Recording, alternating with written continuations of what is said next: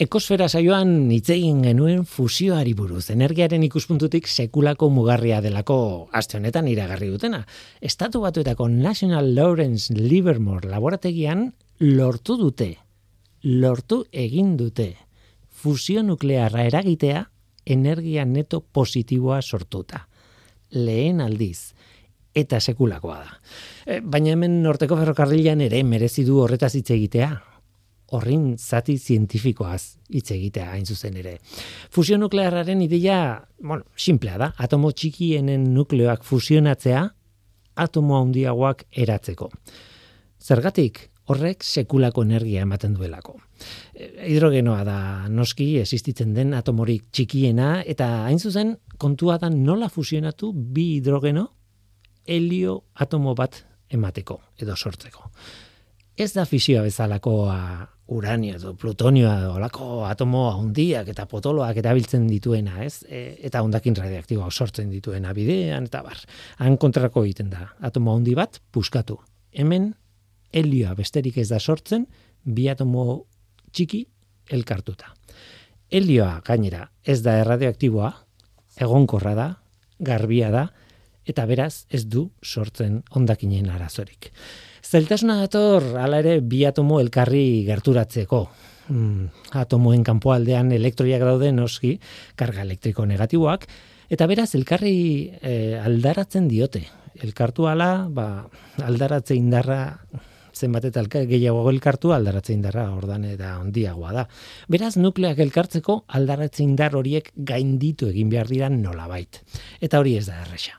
Eguzkian gertatzen da hori adibidez, bueno, izar guztietan bi modu daude eguzkian hori gertatzeko, baina biak, bi modu horiek daude oinarritutak eguzkiak sortzen dituen presio eta temperatura izugarrietan. Hemen lurrean, ba hemen lurrean ezin dugu eguzkian dagoen presioa sortu edo eragin. Baina guzkiaren temperatura gainditu dezakegu. Eskerrak. Eta nagusiki bi modu ari dira probatzen munduko zientzialariak hidrogenoaren fusio hori egiteko. Tira, bi atomo txiki fusionatzea handiagoa den bakar batean. Hori da kontua. Modu bat da, atomo horiek azeleratzea, berotzea eta heien arteko talkak eragitea nolabait beste modu bat da eremu magnetiko erraldoiak erabiltzea nukleoak elkarri hurbiltzeko eta gero energia manda ea fusionatzen diren. Lehen modua, mm, bi hauetatik lehenengoa, estatu batuetan erabili dute bigarrena Ingalaterran eta Europar batasunean, ITER izeneko proiektuan. Badakigu bi metodoek funtzionatzen dutela eta ondo funtzionatzen dutela fusioa askotan egin izan da. Arazoa ez da hori, ez da egitea. Arazoa da zenbat energia eman behar diozun prozesuari hori gertatzeko. Fusioa gertatzen denean energia pila eskatzen du, baina aurrez energia gehiago eman behar baldin diozu fusioa gertatzeko, ba, negozio txarra, ez? Guk lortu nahi dugu energia, ez galdu. Aste honetan harrituta garatu gara, hain zuzen ere horregatik, azken la urtetan estatu batuarrek lortu dutelako geroz eta energia gehiago eskuratzea, nolabait, sartu behar duten errekiko. Metodologia hobeto egin dute eta 2018an ba, energia kantitate sistrin bat eskuratzen bazuten ere, berrogeita ama mila julio, gutxi gora bera, orain milioika julio eskuratu dituzte. Eta lehen aldiz, orain izan da, lehen aldia, eman behar zaion energia txikiagoa izan dela eskuratu dutenarekin konparatuta. Bi milioi eun mila julio eman da, energia pilo bat eman behar izan zaio, bi milioi bosteun mila julio eskuratu dituzte. Beraz, balantzea positiboa da eskuratu dugu eh, energia azkenean. Baina noski, egunen batean nahiko genuke horrekin denontzako energia sortzea, merkaturatzea, energia ugari eta merkea sortzea, hori oraindik urruti dago. Fusioaz, fusio zentralak, nik ez dakit horrela dituko diren, eh? baina fusio zentralak izatetik urruti gaude. Eta paradoxa bat diru, badirudi ere estatu batuarren metodologiak energia eskur, eh, eskuratzen lortu du baina zentralak sortu alizateko helburu aurrutiago dute Europan dagoen ITER proiektua baino. ITERrek aldiz, ba, bidea handiago egin du zentralak sortzerako bidean, asko sobeto antolatu dira, baina oraindik ez dute lortu energia neto positiboa eskuratzea. E, ez ulertu gaizki, eh? ITER proiektuaren egoitza Europan dago, baina ez da Europarra, baizik eta nazioarteko proiektu global bat da. Tira, energia pila eta merkea azea metxa, ez? Ustez, merkatuaren legearen arabera, horrela beharko luke. Hm. Euskalo horra iristen garenean zer gertatuko den, hori kontu politiko eta ekonomikoa izango da, eta auskalo. Baina behintzat, proiektu horren zientzia aurrera egiten ari da. Ongietorri, norteko ferrokarrilera. Euskadi Erratian, norteko ferrokarrila.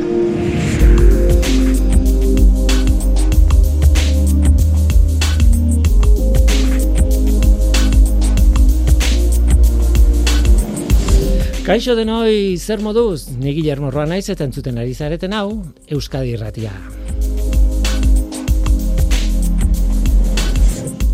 Gaurko saioa berezia izango da, izan ditugu horrelako saio batzuk eta oso gustora egiten ditugu egia esan.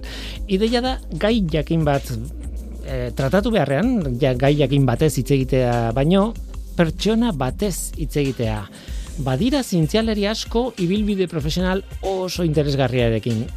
Gaur, haietako bat ezagutuko dugu.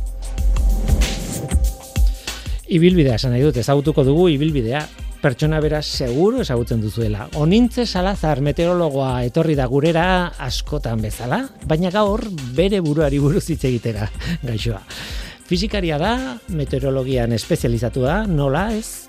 Eta beste zerbaitetan du eskarmentu oso handia eta importantea da, alegia. Komunikabideekin eta komunikabideetan lan egin izan du.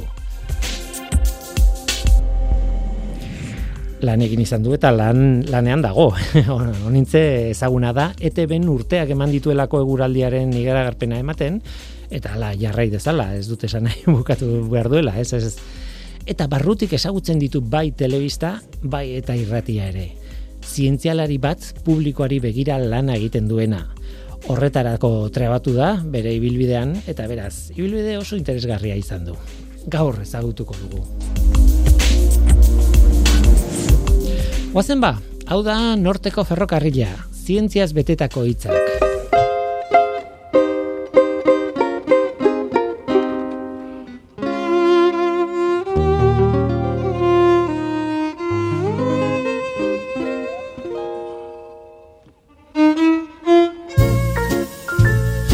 Eguraldiaren iragarpena telebistan ez da antzerki bat.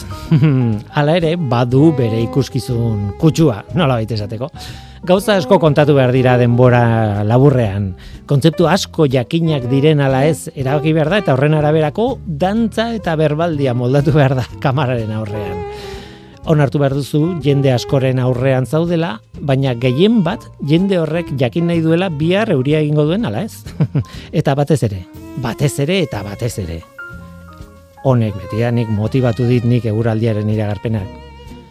Zenbat geografia ikasi behar duten iragarpena egiten dutenek.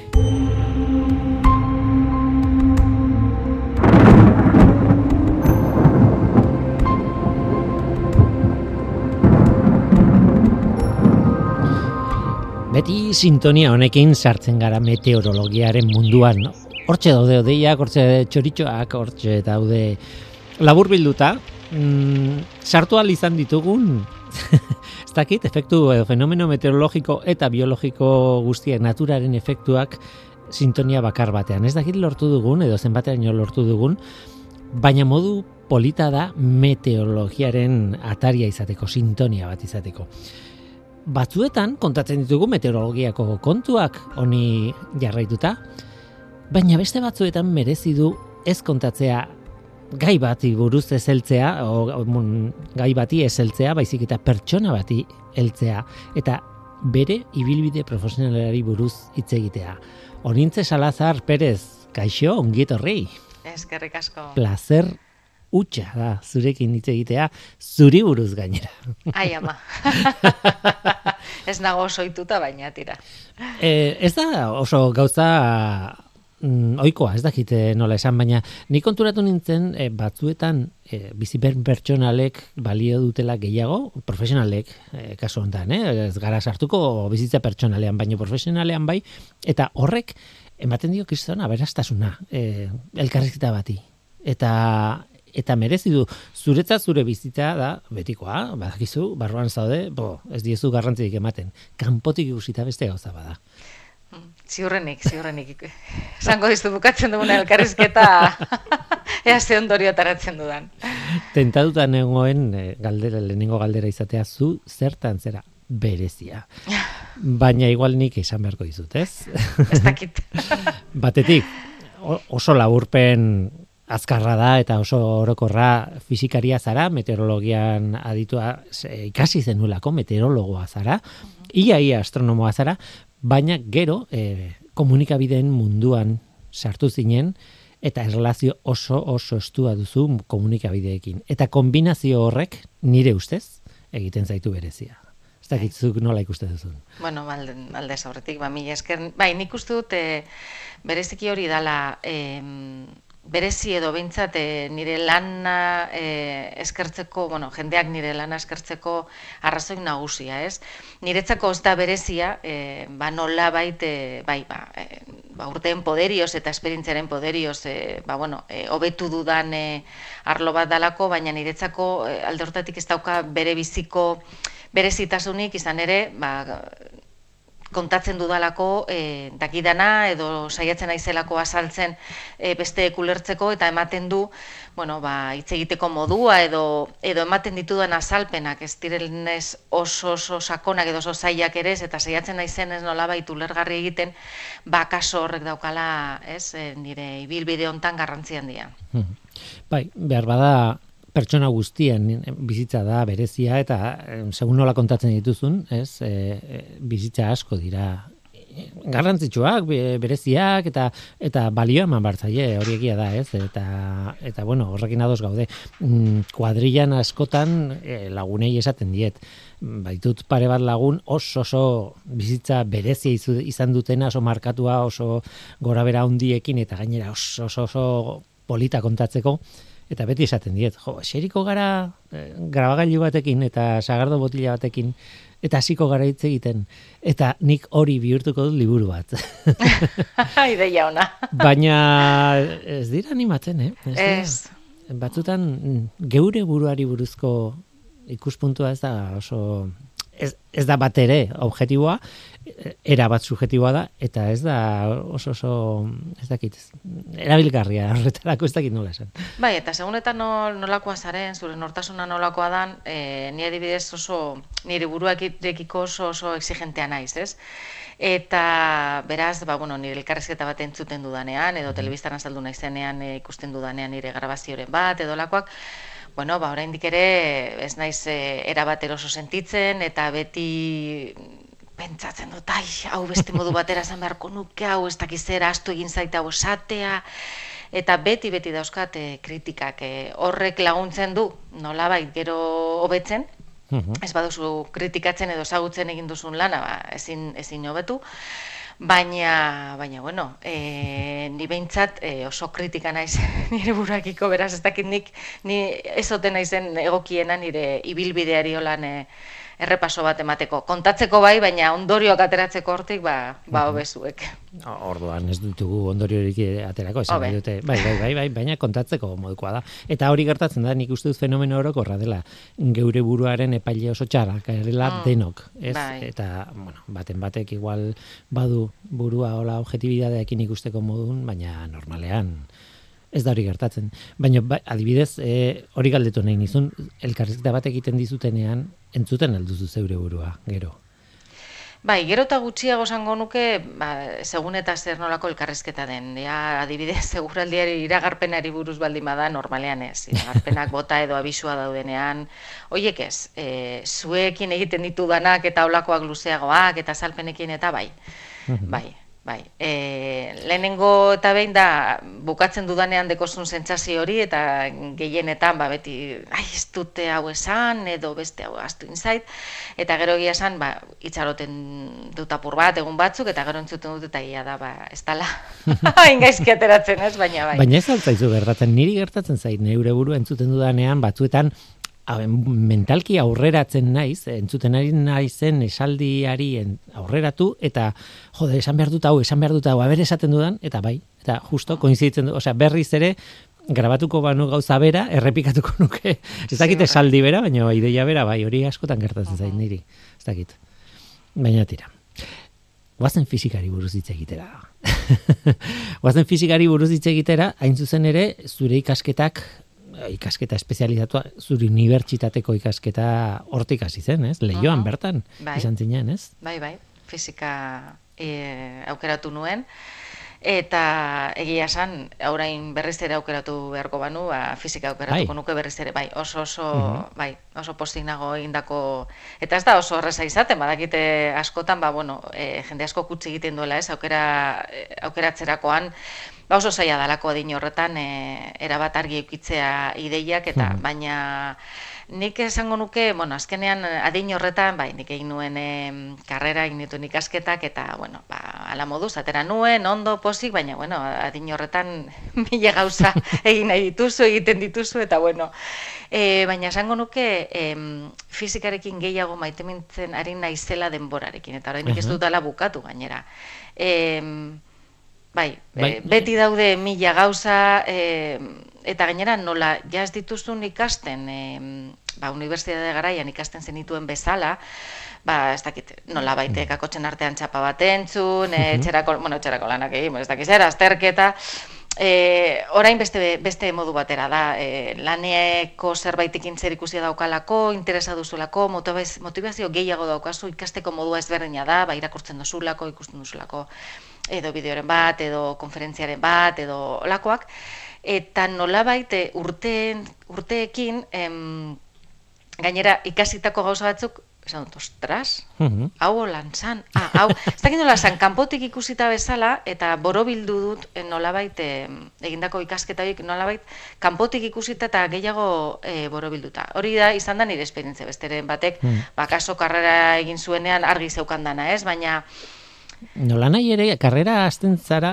normalean, emesortzi urtekin, eta hogeita bat bi horrin guruan bukatzen duzu, e, zu zeu aldatu zara, zu zeu eldutasun maila altuago batera iritsi zara, e, ez dakit, e, adolescentzian sartuta sartu nintzen unibertsitatean, eta bukaeran, bueno, ez da dezakegu, baina esan nahi dut beste pertsona bat nintzen bai. gutxien, ez ez?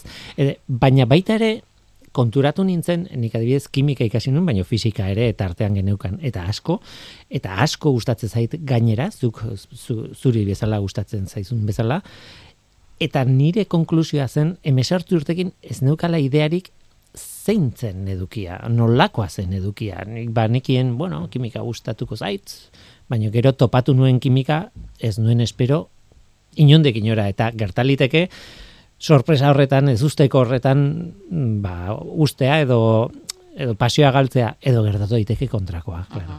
Eta bai, bai. niri hori gertatu zitzaidan.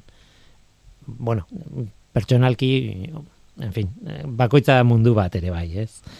Em, dena den e, fisika esatea da oso gauza zabala esatea da, ez?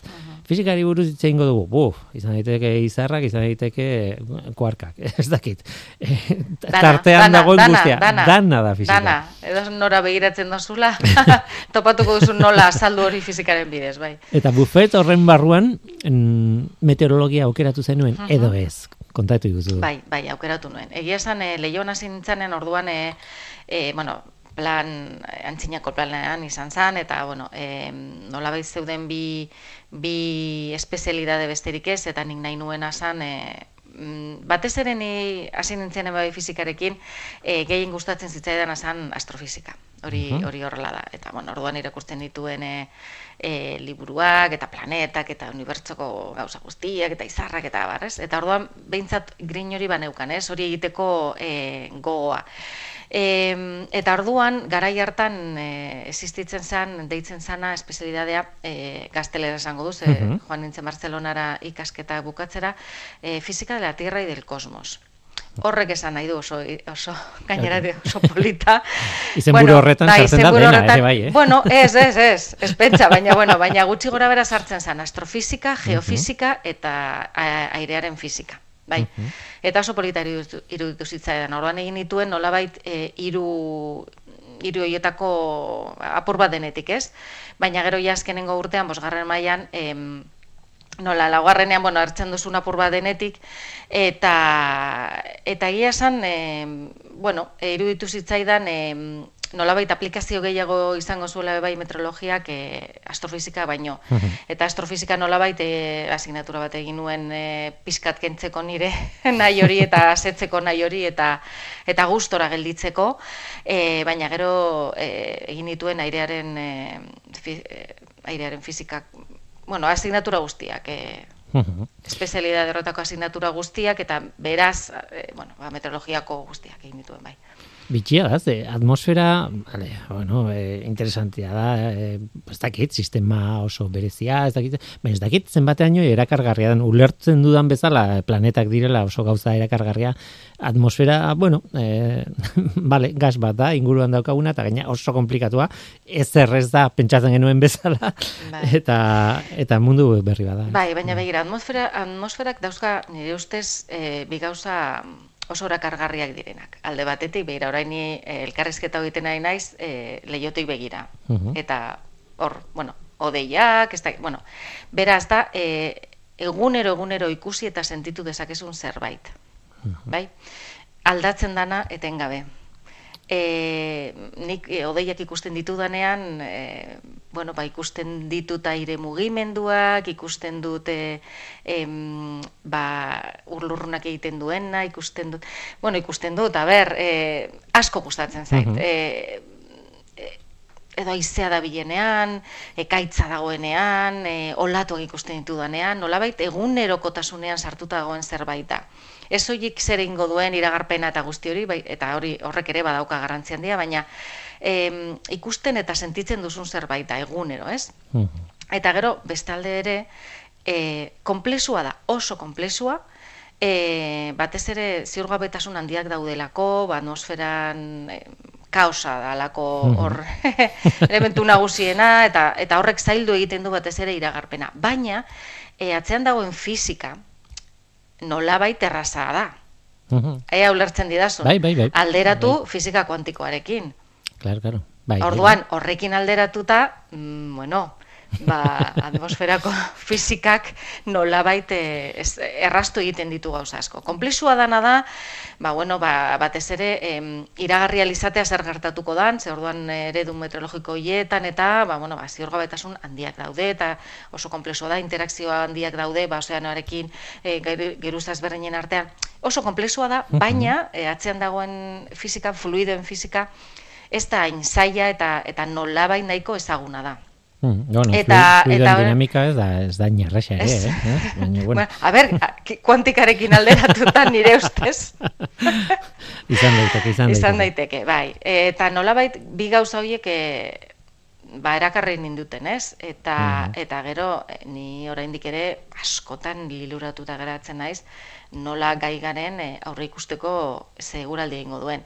Badakit kritikak asko direla eta etengabe jasotzen ditugu, baina nik jakin da, e, ze punturaino iritsi gaitezkeen, zer nolako zailtasunak dauden, gaur egun, askotan, ba, zazpiegunetara, marregunetara, jakitea, ez dakiz etorriko dala, eta, eta gero hori gertatzea, niretzako da, e, bueno, puf, Bai, bai oso erakargarria iruditzen zait, e, bueno, e, erabiltzaile egoeran, ez da, nivel usuario esaten dena, bai. e, jende askorentzat, bueno, mendizale guztiek maite dituzte odeiak, lainoak, belainoak, ez dakit, ez, hori guztia, bueno, zure kontra daudenean ez, baina esan nahi dut, horren edertasuna badu puntu estetiko oso, oso indartsu bat, Eta gero iruditzen zait, ja, claro, e, ba ez dakit, egan egitea gustatzen zaiona, bai parapentea dela edo bai. egazkin bat berdin zait, uh -huh. ba batean atmosferan sartzen da eta atmosferari buruz ikasi nahi izaten dute, ez? Uh -huh. Osea, ba batean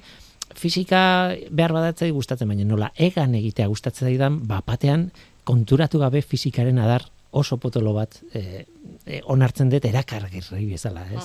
Hori gauza askotan gertatzen da, eta, bueno, mendizaleak eta pilotuak adibidez aipatu ditut, baina beste mila kontuetan ere hori gertatzen da. Eh? Esan edut ulergarria da. Ez, eh? Bai, eta itxasora sartzen direnak, ba, bueno, edo surf egiten, edo txaluparekin, edo nabigatzera, edo... Bai, hor nik uste dut garrantzia daukala, e, jakitea behintzat, ez duzu zertan ba, fizika guztiekin behar, horretarako ikasketak daude, eta ez baduzu egin nahi, ez da arazorik. Baina hor garrantzia daukana da jakitea, e, ikusten dituzunean iragarpen horiek, erabiliko dituzun iragarpen horiek, gero, zuk zure kirola hori praktikatu alizateko, e, horren atzean gutxi gora bera zer dagoen, zezailtasun dauden, eta beraz, e, baloratzeko ikusten ari zaren iragarpen horrek daukan fidagarritasuna batez ere.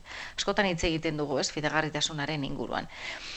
Eta hortik datoz gehien bat eta gehienetan e, jasotzen ditugun kritikak. Ba, ez da ondo ezagutzen e, atzean dagoen guztia egia da, batzutan ez ditugula gauzak mm, ba, bueno, e, hain ondo egiten, baina ez ez dugulako nahi, baizik eta, bueno, ba, ba, ziurgabetasun handi horren baitan, ba, bueno, batzutan hobeto asmatuko dugu eta beste batzutan okerrago.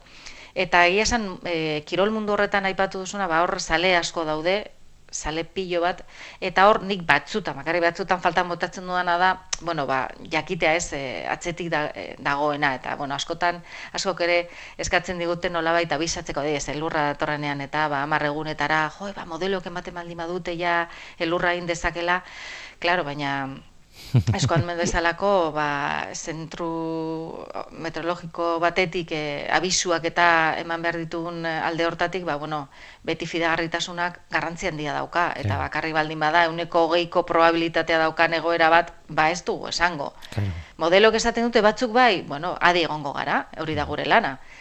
E, Beraz, e, bueno, basuk esan dozuna, ba, nik esan dut ez, fizika nola bain nire ustez erreza dala, dagoena, baina komplexutasun handia da, eta mm. eta horrek ere zaildu egiten du nola, baina, bueno, batez ere iragarpenaren, mm. bai, kontua. Tira, Barcelona, e, Bartzelonan gelditu gara, e, Bartzelona, garbar, gabardina batek ba, ezertarako balio ez duen irigi, ez? E, egia da, egia da. Ez, Askotan euri egiten zuenean kalera urten eta ai, eta, eta guzti. Lagun bat e, ikasi zuen Bartzelona eta hori esaten zian, lehenengo gunean gabardina eramanun, eta hor, hor dago, izkin batean botata. e, Bartzelonan karrera bukatu zenuen, ez? E, kontatu duzun hau, e, fizika de la tierra y del cosmos, hori, uh horren barruko guztia ikasi zenuen, baina bertan jarraitu zenuen bukatu ondoren. Bai, gero egin nuen e, master bat, e, bi urteko master bat, e, inguru giro, e, inguru giraren inguruan, e, inguru giro ingeniaritzaren inguruan. bai, nola, bueno, apur bat bai, interesa nuelako eta apur bat zabaltzeko eta ez nuelako hasi nahi bere ala lanean, e, jarraitu nahi nuen ikasten, eta eta hori egin nuen, eta Bartzelonan bertan bai. Eta tokiona da ikasteko, Bartzelona? Bai, hmm. bai. Ni, bueno, nik oso esperientzia hona izan dut Bartzelonan. E, hemendik joan ginen, e, e, klaseko bi, eta, bueno, ba, Euskalduna ginelako ere bai, horrek e, zabaltze ditu ateak e, nola baitez, Bartzelonan. Normalean, e, hemen di kanpora atera behar baldin bazara ikastera, gehienak e, Madrilera joaten dira, eta Bartzelonara jende gutxi baskotan, edo behintzat beste e, erkidigo batzuetakoa zer gaiti, bueno, katalanez ikasten danez, parte bat, segun eta zer ikasten duzun, ba horrek nola baite jendea, ba, ba, ez dakite, mm -hmm. egiten zuen nola baita, eta gu joan ginen, lasai asko, ikasi genuen katalana ia bete gutxitan, hitz egitea beste asunto bat da, baina ulertu eta, eta naiz eta jaso klaseak e, katalanez, gero zuko egin aldituzu galdera gazteleraz, azterketa bai, beraz, alde hortatik guk ez genuen batera erasorik izan, beraz, e, oso lagun talde ona egin genuen, oraindik ere jarraitzen dugu eh, elkarrekin, e, beraz, eta urteak pasa dira. Eta niretzako oso oso esperientzia hona izan zen, e, unibertsitatean pasan dituen bi urte gero masterraren bebai, baina asko gustatu zitzaidan Bartzelonako etapa hori. Nik beti Bartzelonan egoten naizenean, ez naiz hainbestetan egoten, claro. Oporraldiaren sentsazio hori transmititzen dit noski, baina zuri ez, claro. ez. Bueno, urte osoa, ba, azkenean e, bost bat urte eman, eman dituen Bartzelona, mm. bai. Beraz, e, bueno, puska bat, pare bat master gainera egin zenitunan, ez? Ez bakarrik... Ez, bigarrena hemen egin. Ah, bale. Bai, duela, bastakite, iaz bukatu nuen edo, bai.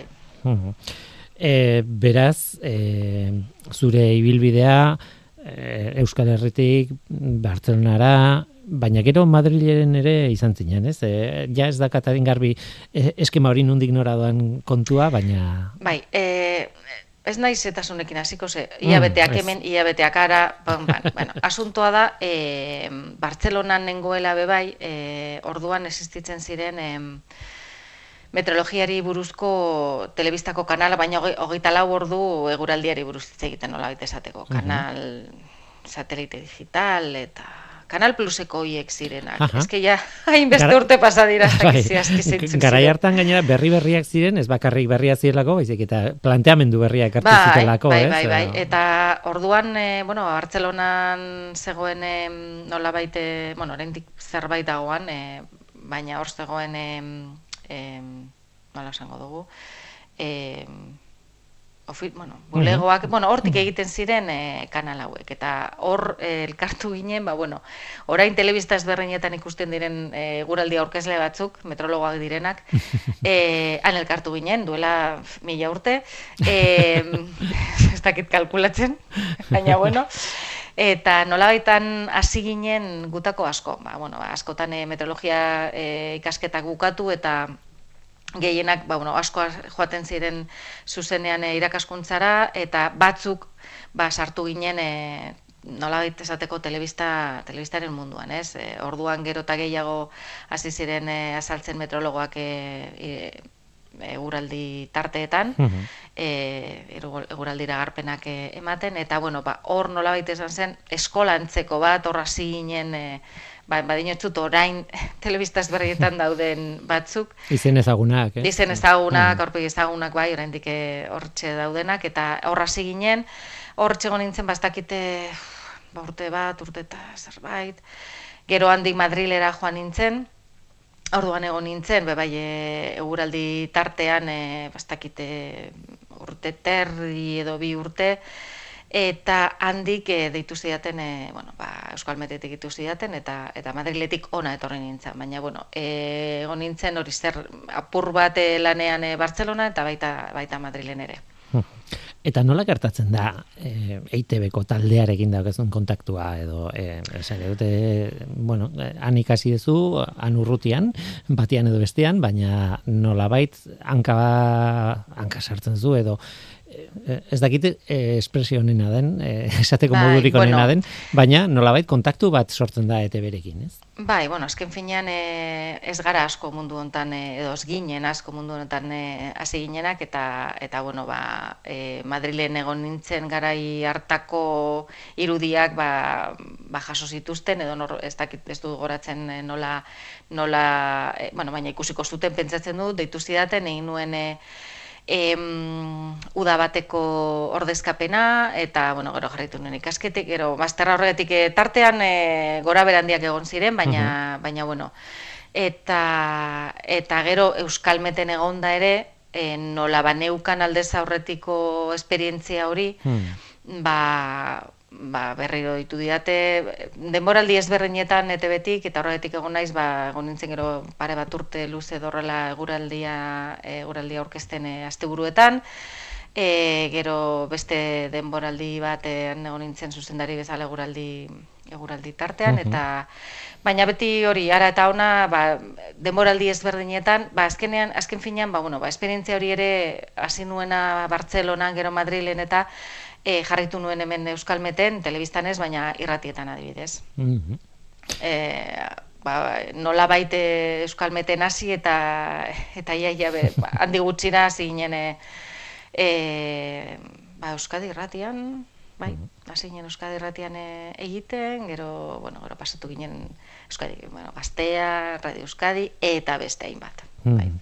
Eta fizikarekin gertatzen den gauza bera, gertatzen da komunikabideekin, kanpotik ikusita eta barrutik ikusita ezberdina dela.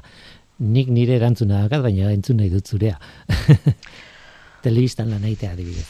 Oso ezberdina, oso oso ezberdina. Bueno, a ber, nola azaldu hau. Oso, oso giro ezberdinak esortzen dira, ez? E, e, ni gehiago itutan nengoen, ba, bueno, ba, fizika ikasten eta nola baite perfil, pertsonen perfil batekin, ez? Eta gero lanean hasi eta ez dakiz zer. Eta egia esan, e, telebista batera zoazenean, azkenean, e, ba, profesio asko daude, oso, oso jende ezberdina, e, oso lanbide ezberdinekin, eta eta horrek alde batetik aberastu egiten zaitu pilo bat. Nik behintzat e, telebistetan eta berezikieteben izan dudan e, esperientziatik oso oso gauza positiboak atera ditut, benetan oso oso positiboak, e, bereziki ezagutu duan jendeagatik, mm -hmm. e, zoragarriak asko, eta eta gero ikasi dudanagatik e, ba, e, egiteko modu ezberdinak ikusten dituzulako e, lanbide ezberdinak be, ba, esan bezala eta ikasten dozu e, be bai beste hainbat e, arloetako e, nolabait erramentak edo bueno, e, zure lana hobetu dezakeena, ez? Komunikazio aldetik no, nola ez, baina bueno, e, hori gure mm. partea komunikatzerakoan e, guk daukagu nolabait edukia, ez? Badakigu e, ba, bueno, iragarpenaren kasuan, ez? Zer egiten ari dan eta zer espero dugun e, egitea eguraldien, ez? Baina hori gero edo kontatzen baldin badozu nola sortzen dan borraska bat edo dena delakoa. Eta zuk dekozu e, ezagutza hori, ez? Zuk badakizu. Mm.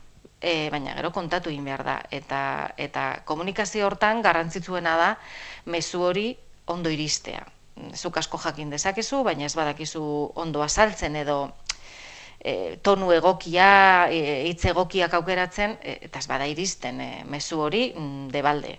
Dakizun guztia, ez? Komunikazioan dinot. Eta beraz, komunikazio hortan guk e, karreran ez genuen horrelako ezertxo ere ikasi. Hori nolabait e, lanean hasi nintzenan, hasi nintzen ikasten be bai, ez? Egitearen poderioz gehienetan, zen nik ere ez nuen jaso horrela ino, e, hasiera batean behintzat inolako e, ikastar horik edo hau zela, zelan egin behar dan, ez? Venga, jarri zaite hor telebista aurrean edo, edo mikrofono baten aurrean eta bota, ez? Eta alde horretatik, e, ba hori, telebista ezberdinetan, eta batez ere teben e, jaso dudan e, feedback hori, edo jaso ditudan e, ba ikasketa guztiak ba, ba oso onak izan dira, eta ba, baina dut oso esperientzia hartu dudala, eta, eta bai oso ezberdina da, oso... Mm, baina, bueno, nolabait esango dute, bai, e, gauza e, positibo asko e, hartu ditu dela, bai, Sala, esperientzia horretatik. Salazar estilo bat dago?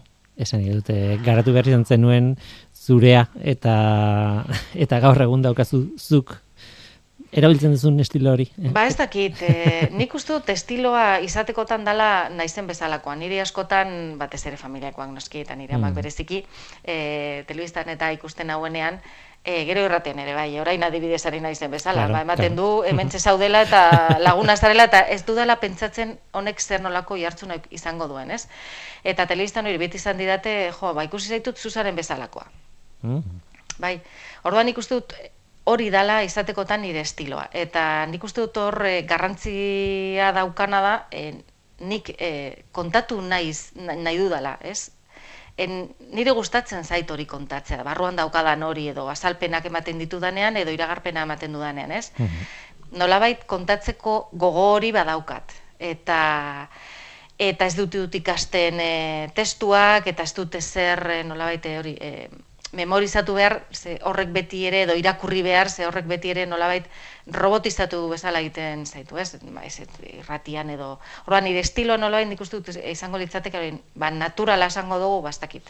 Naizen bezalakoa. Niri gertatzen zait, nire estiloa garatu dudala, baina e, onerako eta txarrerako esan nahi dute.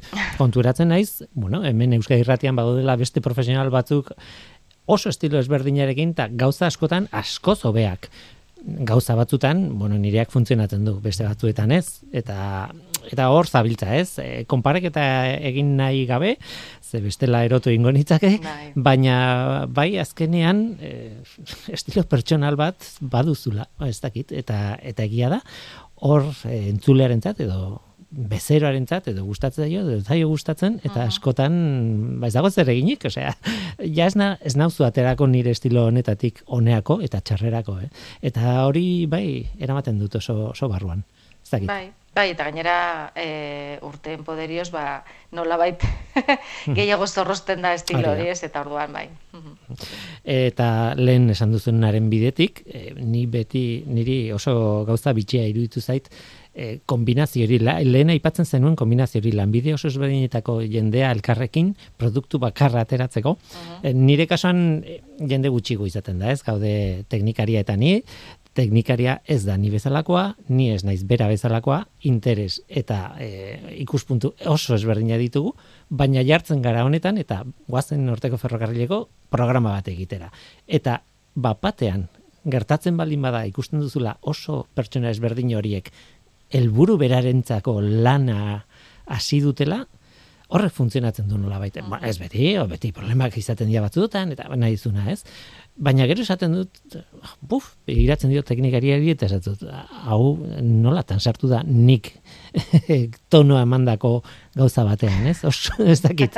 A, moldatu bai. da nere era, ez dakit nola esan. Bai, bai, bai, bai, bai, bai, argi eta garbi, eta gure kasuan ere bai, ezain beste irratea, baina eguraldi tartean adibidez, e, bai, bai, hola esan, e, eta gainera aurkezle ezberdinak izanik, eh? Mhm. Eta eta bai bai, ba bazekiten nola hitz egiten genuen eta bai, eta niri hori telebistan ere ba, e, gero grafikoki ere nola nola azaldu gauzak eta zer nolako baliabide grafikoak erabili, ba horrek ere bazukan bere bere interesa eta eta horrek ere motivatu egiten induen e, aurrera eramateko lana. Mhm. Horrekin esan dut, bueno, inoiz dut arazorik izan, e, Euskal Erratiko teknikariekin, eta, eta jo, bereien lana e, maite dut. Bereien lana behar izan dut, gainera, atzean egon dira, nina izabotxa, baina programa honen gidariek benetakoak haiek dira, ez da ordan zure kasuan dira, ez daki zenbat profesional argiarena, ez daki zerrena, e, grabatzen ari dana, e, osea, realizadorea, bai. e, arropa, makillajea, bai, bai, bai, horrek ere. Nik e, irratsaio baten minutu bat egiteko behar dut pertsona bat nerekin eta zuk bai. igual berrogei, ez? Horrelako zerbait, ez? Em, mundu horretan sartuta eh, ez dakit atzera begiratu eta no, ez dakit nola ikusten duzun eh, ez dakit sortu den eh, lan egiteko modu iguala toki guztietan edo eh, zu barruan zaude, telebistaren barruan zaude, nola ikusten duzu telebista oroar. Eh, ez dakit, Kanal Pluseko aintzindari horiek eh, aipatu dituzu edo behintzat hogeita lau ordutan eguraldia emateko eh, kanal batean aintzindariak zienak hori galdu inda denboran edo hori badaukazu eh, erraietan oendik. Ez, galdu inda, hori, hori galdu inda. Orain ez dago horren beharrik, e, orain hogeita lau ordu horiek mm, badituzu mugikorrean. Ez? Mm. ez da modu bera, baina baina hori galdu inda. Eta ba, ez dakit hor zalantza dago eguraldi tarte horiek zenbat denbora iraungo duten e, telebistan orain da duen bezala, baina bueno, baita informatibo orokorrak ere bai, ez? Zergaiti, ba bueno, oraindik ere eh ba edades berrinetako jende asko dago oraindik ohiturari dutenak, baina hmm. e, ikusi besterik ez dago gaztaik zer egiten duten, ez? Nik e, nire jobei eta galdetuta eta nork ikusten du eguraldi tartea beti tortzen zaizkit mugikorrarekin, jo, ez dakiz zer. Baina horrela da, horrela da, horrela da. Orduan e, nik uste dut bidea badela, bueno, ba mantendu hau e, bizirik iraun dezaken bitartean, baina nolabait e, bidea izan berko litzatekeela, e, orain jendeak ere kontzu, informazioa e, lortuko du nahi duenean eta nahi duen momentuan, nahi duen formatoan edo hmm. eta eta bidea hori izango litzateke formatu horiek eta eta e, produktu horiek e, alik eta hobeenak izatea. Gauraldiarekin gertatzen dana da, ba, ezin direla oso onak izan, ba, hmm. mugikorrean eta ikusten ditugun iragarpen horiek automatikoak direlako, e, gutxi gora berako zerbait jakiteko, ba, balio dezakete, baina, baina gehiago ez. E, eta ez dakit, ba, hortik joan beharko litzateke zerbait hmm. aldatu beharko da ziurrenik, baina bueno, momentu urte batzutarako nik uste dute antzeko formatoarekin e, e, jarraituko dutela telebistetan eta uh Gaurkotasunaren analisi polit bat egin duzu bilerrotan, eh? Bai. bai, bai, bai, bai. E, guazen euskal gintzari buruz hitz egitera. E, azken batean, e, zu aurkezle bezala, meteorologo bezala, divulgatzaile bezala, eta esagutzen zaitugu, baina beste lan batzuk egin dituzu, eta tartean, ba, bueno, euskerak izan dituen produkturi guztiak e, landu nolabait e, zure aldetik eta bar ni eluiarko langilea naiz eta elujarren adibidez e, zintzia teknologia iztegia e, egin genuen garai batean adituen laguntzarekin antzinan zu, adibidez, bai. eta e, lana egin duzu zeirekin, eta beste hainbatekin ez, e, e, oso lotuta e, materiala behar duen, eta nolabait terminologia behar duen, eta azalpenak behar dituen mundu batekin euskararena, ez? Hori da, e, bueno, barlo askotan bezala, ez, e, ba, euskeraz e, zegoen gauzan diegirik eginda, eta, eta metrologiaren e, arloan ere, ba hor ez zegoen gauza handiegirik. Eta eta noski hor ba dituen ikuspuntua garrantzitsua da izan ere bueno, ba, ingelesetik hartuta, gazteleratik hartuta, frantsesetik hartuta, bai gero, e, bueno, ba, euskaraz e, existitzen ez dan termino bat e, proposatu behar danean, ba hor e, nolabait e, jakintza bat behar da, ez? E, termino horren atzean zer dagoen, e, ze gero, bueno, hizkuntza egun nolakoa den gainera, baina, bueno, orokorrean hizkuntza guztiak, ez? E, hor, hor, e, balde hortatik e, aditu baten e, ba, e, lana, nik uste dute, e, noski, beharrezkoa dela, eta, bueno, bak, horretan urteak pasadira be bai, baina, baina, bueno, ba, plaster hori izan nuen, ez, eloierrekoekin, mm -hmm. Mm, lan hori egin izateko, termino asko ziren. E, oraindik ere, bueno, ba, guneratu behar dan zerbait da, ez izan ere, ba, iaia urtero sortzen dira holan e, hitz berri, termino berriak, e, bueno, ba, ingelesetik e, datosena, ba, batean bai gazteleraz erabiltzen hasten direna, baina esaten dugu ostras. Eta euskeraz ez dugu inoiz e, termino erabili, ez? E, ba, meteorologia gainera oso bai, e, bueno, ba, eguneratzen dan edo aurrera doan e, zientzia badalako eta eta bueno, Mm. baitz berriak em, definitzeko, bueno, terminoa definitzeko beharra dagoelako eta gero definizioak. Eta aldertatik, ba, bueno, ba, ba bai, lan egin behar izan zen, eta gero em, gauza bat da e, kalean erabiltzen den e, terminologia hori, ez? Ba, dibidez, lehen aipatu duzu lainoa, ba, lainoarekin espentsa zelako lanak dauden, toki batzuetan lainoa dira, orain ikusten ditu denak hemen, odeiak, baina beste toki askotan mm, nolabait belaino, ez? Murrizten duenean e, bueno, eh zan izute ez dela uste bezain erraza, baina claro, olako zientziaiztegietan eta eta bai, bueno, ba, lan erraminta bat izateko E, hor ondo definitu behar dira, eta naiz eta kalean toki batzu eta laino bezala erabili e, odei, odeiaren e, definizioa, ba,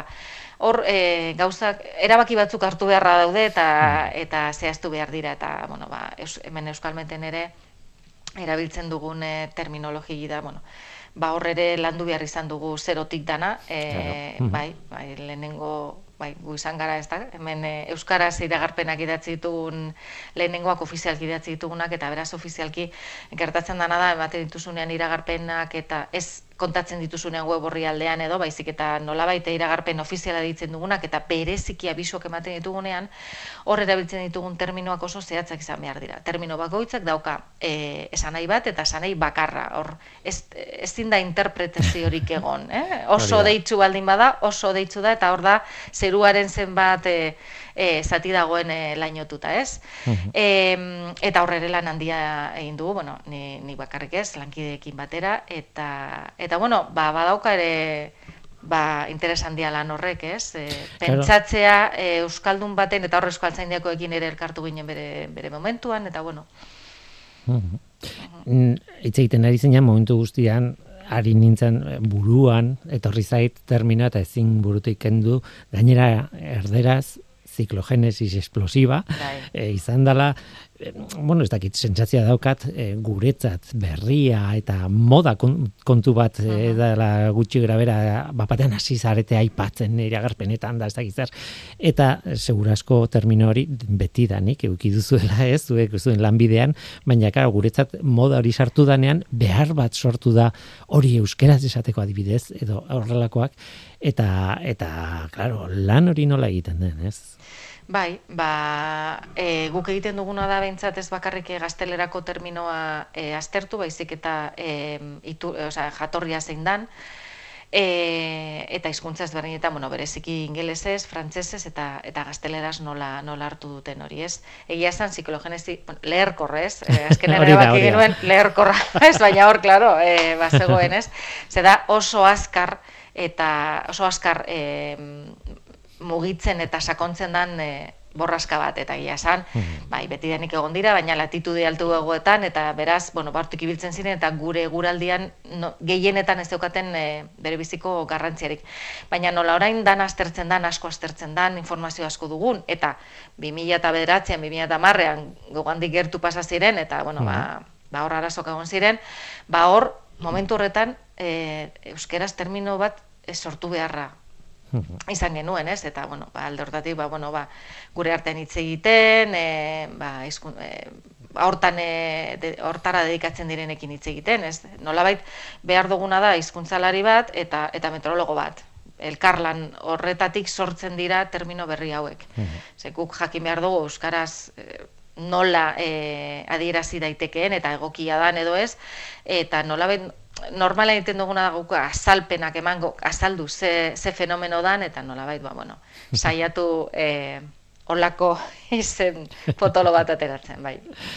Tira, e, bukatzen hasi behar dugu, e, atzesaldia, bukatzen hasi, baina e, kontua da, e, ibilbide bat egin dugula, pixka bat, ez zure lan profesional honetan, gora eta bera izan da, gozada bat, Eta daukatz, tontakeri bat etorri zait burura eta daukat zuri esateko, e, bueno, e, ni familiaku batzuk egon ziren garai batean e, Kolombian bizitzen eta bar, eta kontu kurioso bat kontatu ziaten eta zen, e, hango e, teleberriran, hango notizitan, nola bait, e, etzeguela eguraldiaren iragarpenik, ze egunero, egunero eguraldi bera, zehoen, ba, egon gozan euriten garaia, eta bestea, edo horrelako zerbait, eta listo, ez? Eta orduan ez zuten beharrik izaten, e, gaurko edo biharko eguraldia zitze egiteko. Eta orduan buratu zait, e, zuretzat e, atxedin hartu nahi bali maduzu, izan daitekela toki ederra. Beraz, gomendio txoro honekin bukatu nahi dut elkarrizketa. Ez, baino serio eh, txantxak alde batera utzita, placer utxa izan da zurekin hitz egitea, zure beste alde hori esagutzea, nola baita esateko, eta, eta horrelako egu, berritako edo behintzat abenduko programa berezi bat egin alizatea zurekin, bialtzizut besarkadarik haundiena eta eskerrik asko nintze gurekin ba, izateagatik. Eskerrik asko zuri eta benetan eretzako plazer handia izan da. Mi esker.